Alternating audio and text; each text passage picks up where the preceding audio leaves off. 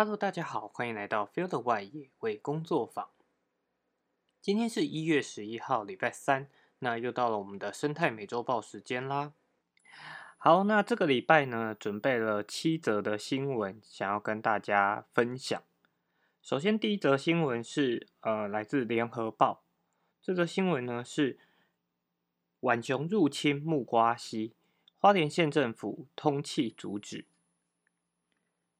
水利署第九河川局在办理木瓜溪生态廊道计划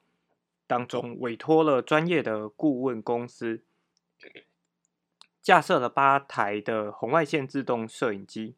在去年的十月二十六号，在木瓜溪高滩地，呃，监测到了有浣熊的出没。那这是花莲第一起就是记录到野外浣熊的通报。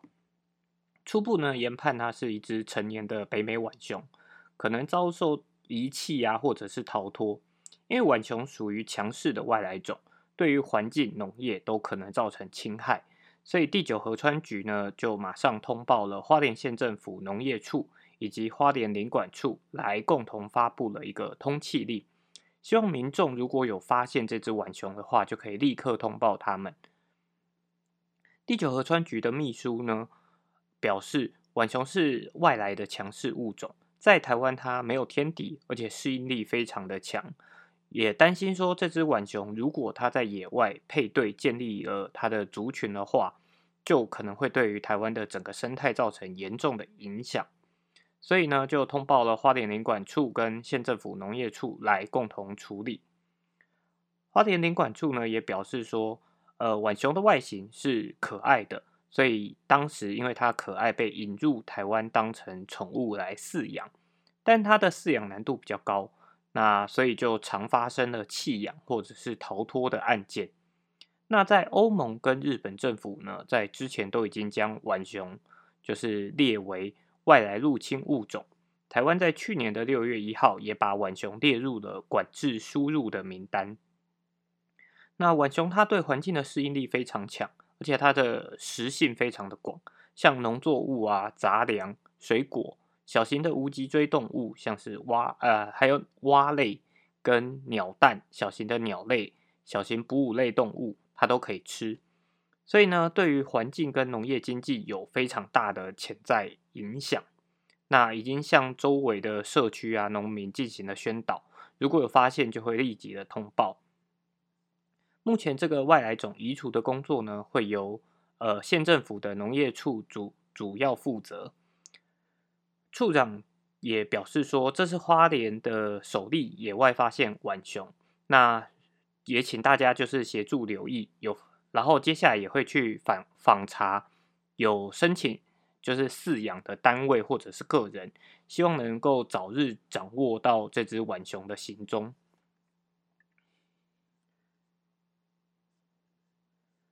那这只浣熊，呃，是第一笔在在花莲发现的记录嘛？不过，其实，在更早之前，在台中的呃，就是林子里面也有被拍到过有野生的浣熊。那推测应该也是就是被弃养或者是逃脱的浣熊。那因为浣熊在各地都是非常就是非常强势的物种啊，它们也非常的聪明，所以。就会害怕说，哎，它如果变成了野在野外建立了它的族群，就会成为强势的外来种，跟很多台湾原生的动物去产生竞争，甚至可能会去捕食一些相对比较小的一些动物。那所以这则新闻其实我觉得，除了除了说是呃，希望大家可以注意说，哎，到底花莲假设花莲有朋友。发现了这只浣熊的下落的话，也可以尽快的通知花莲县政府的农业处。那另外一个我想拿出来讨论的是，哎，我们到底要怎么样来减少弃养或者是易逃？那以及后续要怎么救责？因为现在特殊宠物其实在台湾也算是呃越来越流行啊，包含像一些蛇类啊，或者是也可能有一些人会养狐獴或者是养雕这类的动物。可是这类动物，它其实本来都是在台湾就没有的动物，也就是说，它如果易逃的话，对台湾的生态都可能造成影响。那就算对台湾的生态影响比较小。对于这种动物来讲，它其实也是非常可怜的，因为野外的环境就不是它原本生存的环境嘛。那另外也跟大家分享说，哎，我知道台湾还有拍到过哪些就是比较神奇特殊的的动物，但其实它都不是台湾野外也应该要有的，像是。刺猬也曾经在野外被拍到过，就是养的小型的刺猬，然后甚至还有豪猪也被拍到过。所以，呃，我觉得接下来也许大家可以更更去关注说，哎，在宠物饲养这部分，不管是宠物进出口，因为尤其这几年，我们都希望说，宠物它其实是一个心灵陪伴的动物。那怎么样让这些动物并不是被人类就是呃。当成一个物品很单纯的，而是我们真的需要它抚慰我们的心灵，我们也能更好好的对待它们。所以未来宠物的进出、进口或出口，是不是应该要有更严格的管理办法？那以及是不是在宠物市场去更积极的建立每一只宠物都有它的晶片，以追踪到到底哎主人是谁？那未来就算是走、走私，就是呃迷路了。都可以很快的帮助他们找回找到回家的路。好，再来第二则新闻呢，是逛寿山动物园遇猕猴靠近，专家提醒勿驱赶，用这一招。好，那究竟是哪一招呢？寿山动物园呢，在最近就是改建完成。那整个园区采取跟台湾猕猴共存的方式，是呃新的动物园的一大特色。因为在寿山地区本来就有许多的台湾猕猴，而且甚至可以说是恶名昭彰啊。那有不少的家长担心说，哎，他们在逛动物园的时候，猕猴会靠近，吓坏了孩童。那台湾猕猴共存推广协会的秘书长呢，就表示说，其实猕猴并不会主动的攻击人。只要游客手上没有拿食物，或者是在猕猴面前就是开启背包，猕猴基本上就不会抢食。那万一猕猴靠近的话，只要往前走就好了，不用大小声或者是刻意驱赶。那因为是动物园嘛，所以不少的家长都会推着婴儿车。那在记者采访的时候也发现说，这些婴儿车上面挂满了瓶瓶罐罐跟食物，塑胶。袋里面呢，常常就有呃饼干啊、零食啊这些食物。那这些东西都会引发猕猴，就是靠近想要抢食，因为他们在之前在寿山地区就已经被养成了，看到塑胶袋，他们就会认为说塑胶袋里面是食物。所以如果说这时候又有就是家长可能没有顾到他的婴儿推车的话，猕猴也可能会靠近，想要拿推车上面的塑胶袋。那呃，刚刚提到的台湾猕猴共存推广协会的秘书长呢，也表示说，寿山动物园周围本来就是台湾猕猴的栖地。那除了园方加强宣导和猕猴共存的模式外，家长也应该要教导小朋友和猕猴对应的守则。游客们做好自身的规范跟守则，就能够让整个就是冲突事件呢，是预防胜于治治疗的。那他也呼吁说，家长们其实不用过于担心，如果有猕猴就是尝试靠近的话，只要一直往前走，其实猕猴它就会放弃，就是追逐。当它走到一定的距离之后，他们就会放弃继续的去追逐这个婴儿车啊，或者是食物。那如果说对猕猴大小声或者刻意驱赶，反而可能激起了就是猕猴的防御心态，反而摆出了就是。呃，相对比较凶或者是攻击的姿势。那另外一个呃，走进动物园的粉砖经营者蔡颖昌也表示说，寿山猕猴的环境破坏太严重，很多人会觉得说，哎，我不放他，我不犯他，他不犯我。那他提到说，在呃寿山动物园重新开幕之后呢，其实市政府的官方脸书很多篇都是在宣导有。游就是去游玩，去动物园游玩的贴文，但其中只有一篇提到了猕猴。他认为说，如果官方可以在每一篇的宣导文当中都加注说，就是诶如何跟台湾猕猴相对应，以及去宣导说，哎，寿山本来就是台湾猕猴的栖地的话，就可以加强游客的意识，那也会让更多人知道如何应对猕猴。另外，他也建议说，哎，园区应该要将垃圾桶改为掀盖式的，减少猕猴翻找垃圾桶的机会。好，那寿山的猕猴呢，其实真的是恶名昭彰啦。像呃，我本人其实也在寿山那边做过，就是猕猴的研究。那这边的猕猴，以呃成因来讲，就他们确实是因为人类喂食的关系，而导致了他们现在对于敏呃，对于塑胶袋这些东西都非常的敏感，包含甚至到现在连手摇杯他们都认得出来，所以你只是拿着手摇杯，他都可能过来跟你抢手摇杯，然后甚至也会有人拍照拍到，哎，猴子好像咬呃咬着吸管啊，想要喝珍珠什么的，但这些其实都源自于说，哎，有人就是刻意的去喂食之后，他们现在。变得说就是认得这些东西，因为会有一派的说法会认为说啊，寿山就是猕猴越来越多，所以呢，才导致他们要往就是人类的聚落靠近。但实际上在呃调查上面却发现说，寿山的猕猴数量并不是并不是明显的增加变多，而是主要是他们的活动区域区块。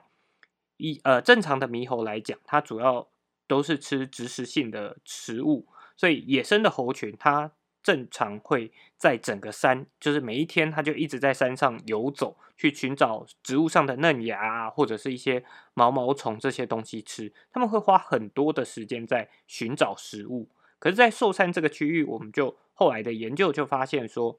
这些猕猴它不会再去不断的游走，他们会固定的待在。就是游客常出现的，或者是某些喂食者他们常去的地方，那他们就在那个地方，就是等待人家来呃喂食啊，或者是提供食物，那或者是那个就是有游客，当有游客带着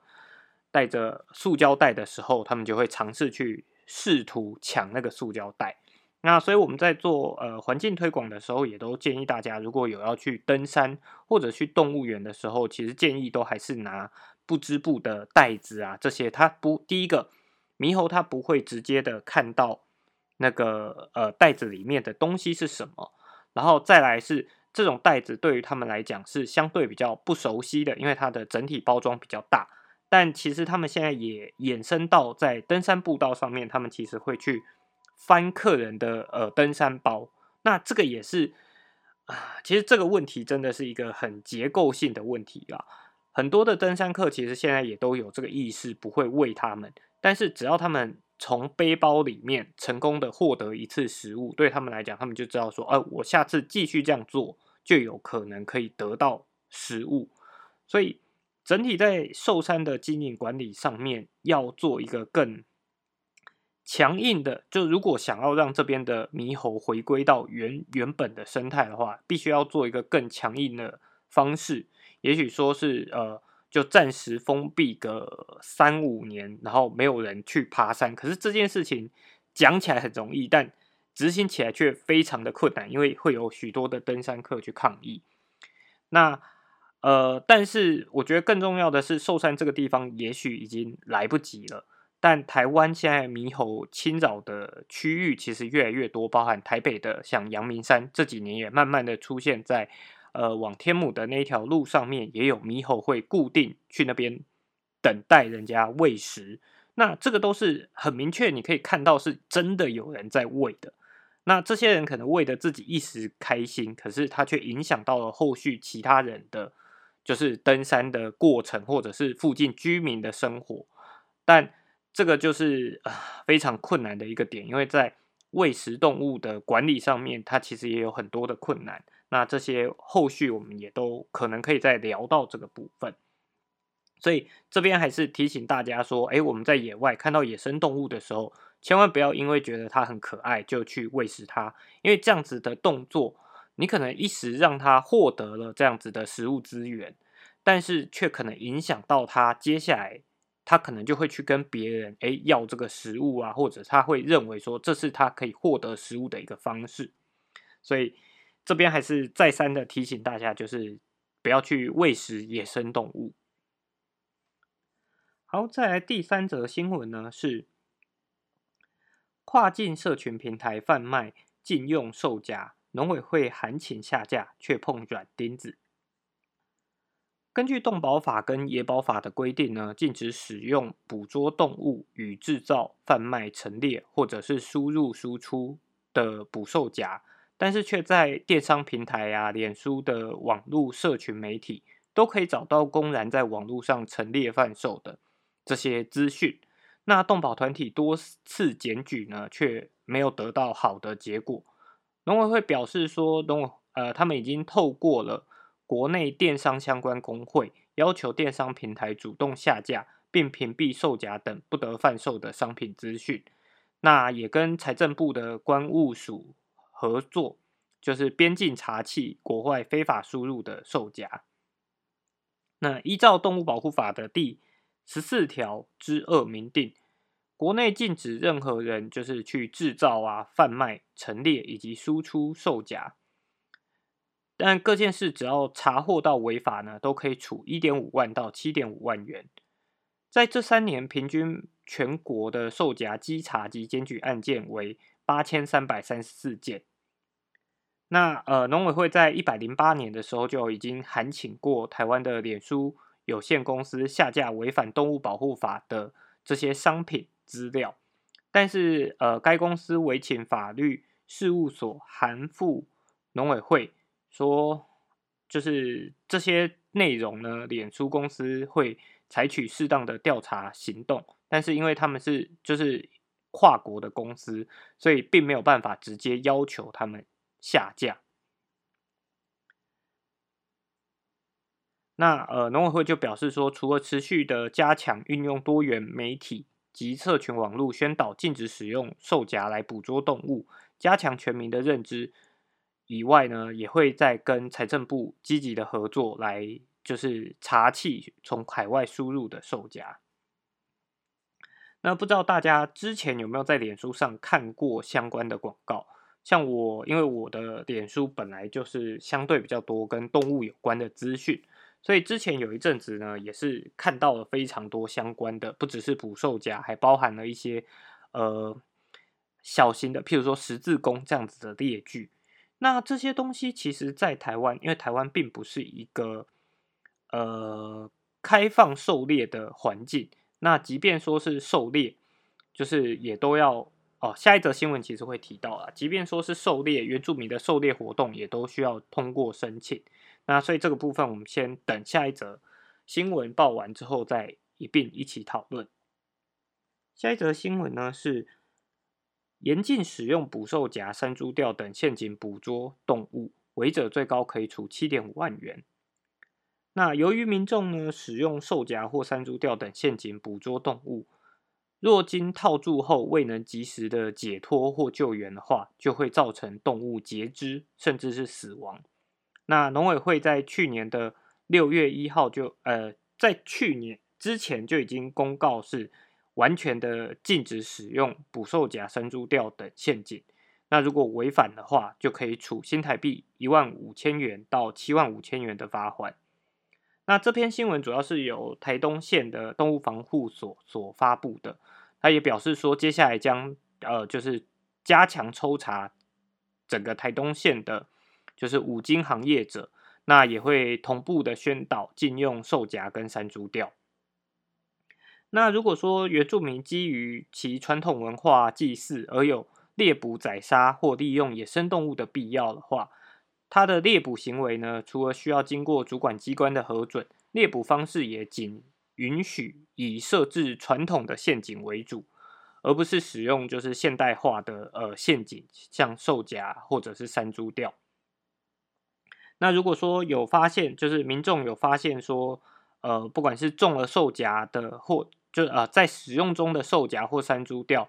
也就是请大家先通知县市政府的主管机关。那如果不知道主管机关的电话号码，也都可以拨打一九九九的呃就是服务专线，由他们进行转接。那如果说呃有就是先行移除这个陷阱的必要，就是哎你已经看到这个陷阱，也觉得它非常的容易被踩到的话，记得不要用就是肉体去尝试解除这个陷阱，而使用长棍等工具去解除，避免发生危险。好，那刚刚提到兽夹的延伸部分，像是呃兽夹，其实在台湾是全面的禁止的了。那但是还是有许多的传闻，在乡下地方的五金行是可以看到的。那新闻当中虽然表示说，台东县政府会加强加强抽查，但是就是这一类的抽查，其实在抽查前都。就我们的了解是，他在抽查前就可能会去通知五金行业者，所以在抽抽查的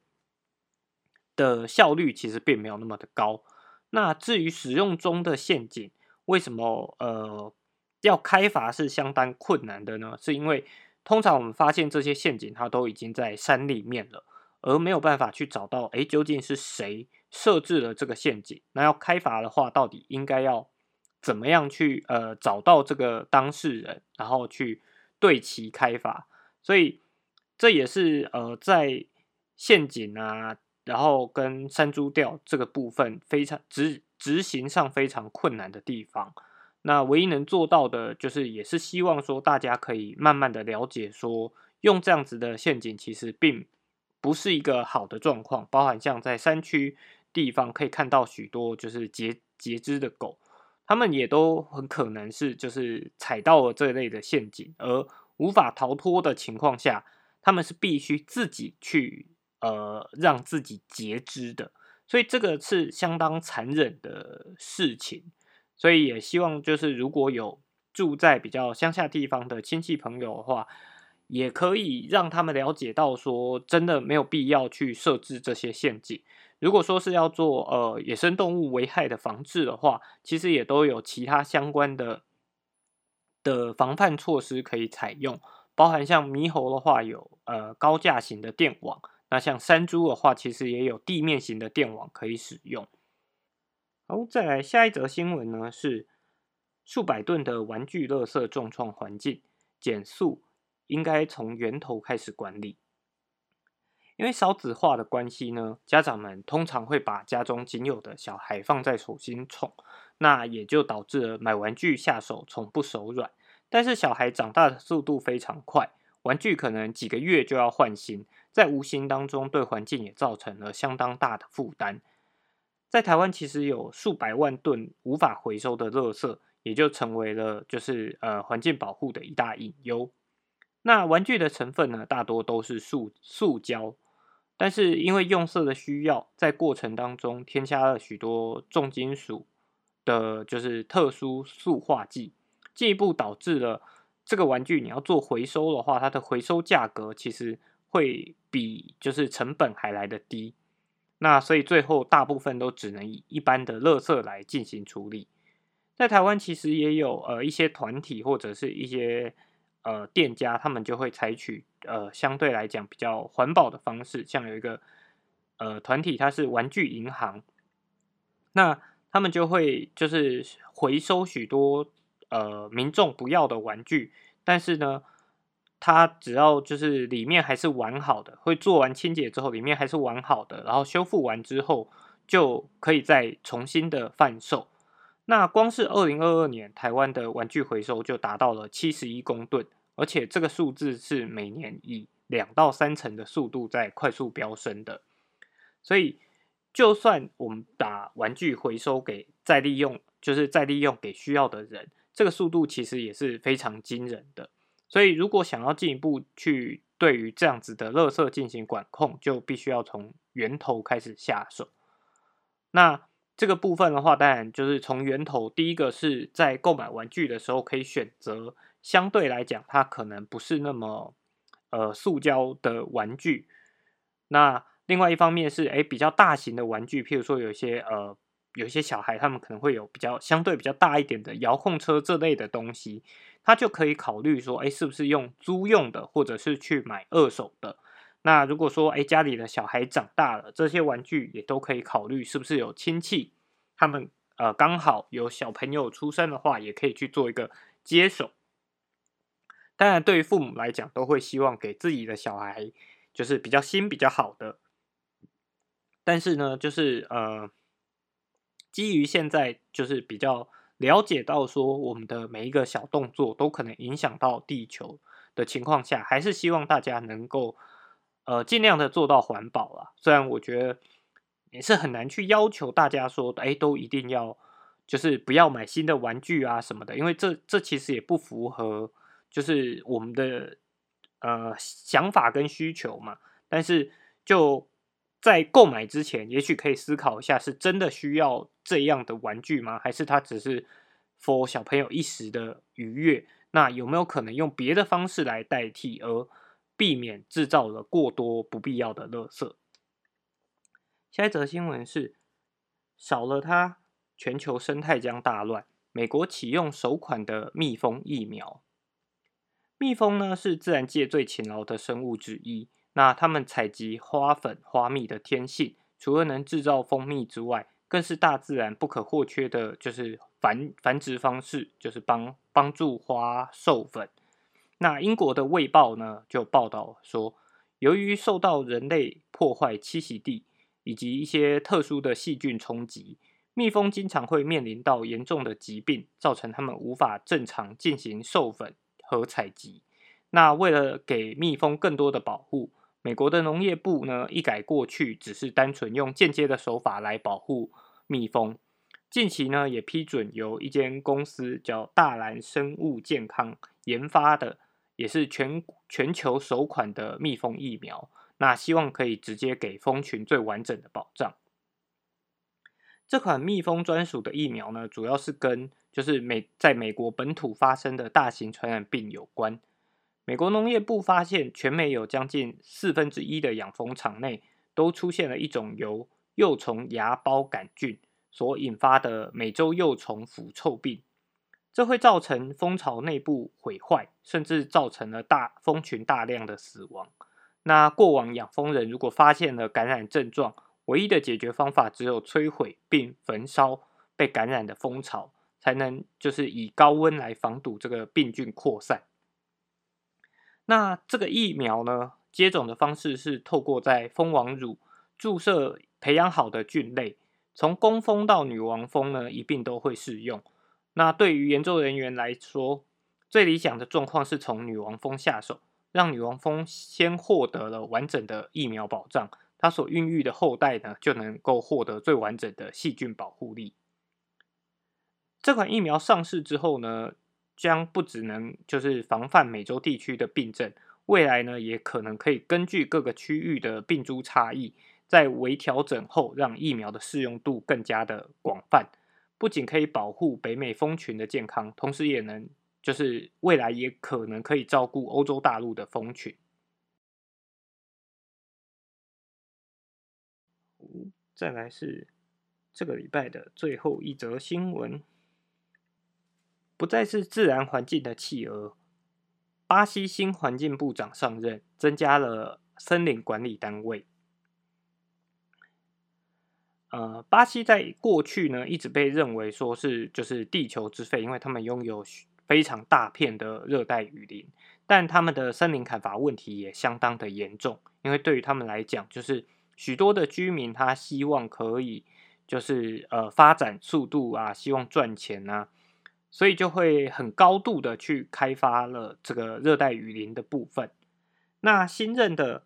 部长呢，他之前其实也呃就是参与过许多政就是政治活动、政治参选。那但是这位部长他对于就是环境保护一直都有非常的呃热忱。那他在他最近的就职演说呢，也表达了就是。呃，目前任政府对于环境的政策是，就是对巴西社会环境遗产的不尊重。那所以呢，他接下来就是要挑战的，就是关闭毁灭之门，然后去解决非法砍伐森林的问题，让巴西可以重重新的回到跟全国的环境议题就是讨论的这个平台上面，并且就是期望成为国际社会的榜样。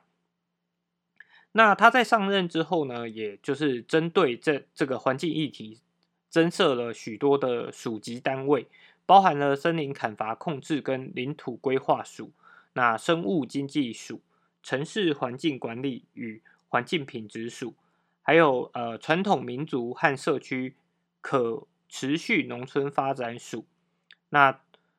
这这一些署呢，主要就是为了针对当地的呃环境问题，然后将这些呃这些问题去分分派到不同的署，然后去积极做管理。那这也是就是也许对于呃全球的气候变化也是一大福音。就毕竟呃目前就是保留最多森林的地方。就是在热带雨林区块，那如果我们能有效的减少了热带雨林的开发，对于全球虽然说不一定来得及，但是对于全球气候变化，也许还能做出一点改变跟改善。好，那这个礼拜的生态美洲报呢，就到这边结束。那如果喜欢我们的节目啊，欢迎追踪我们的脸书粉砖，然后或者是我们的 Instagram。那有在收听 Podcast 的，也可以追踪我们的 Podcast。那我们接下来也会有 YouTube 频道，如果有兴趣的话，也都可以欢迎追踪起来。虽然 YouTube 频道目前也都是呃会放 Podcast 节目的短短的影片，不过未来也有可能有更多新的资讯，所以就请大家多多支持喽。那我们就下礼拜再见喽，拜拜。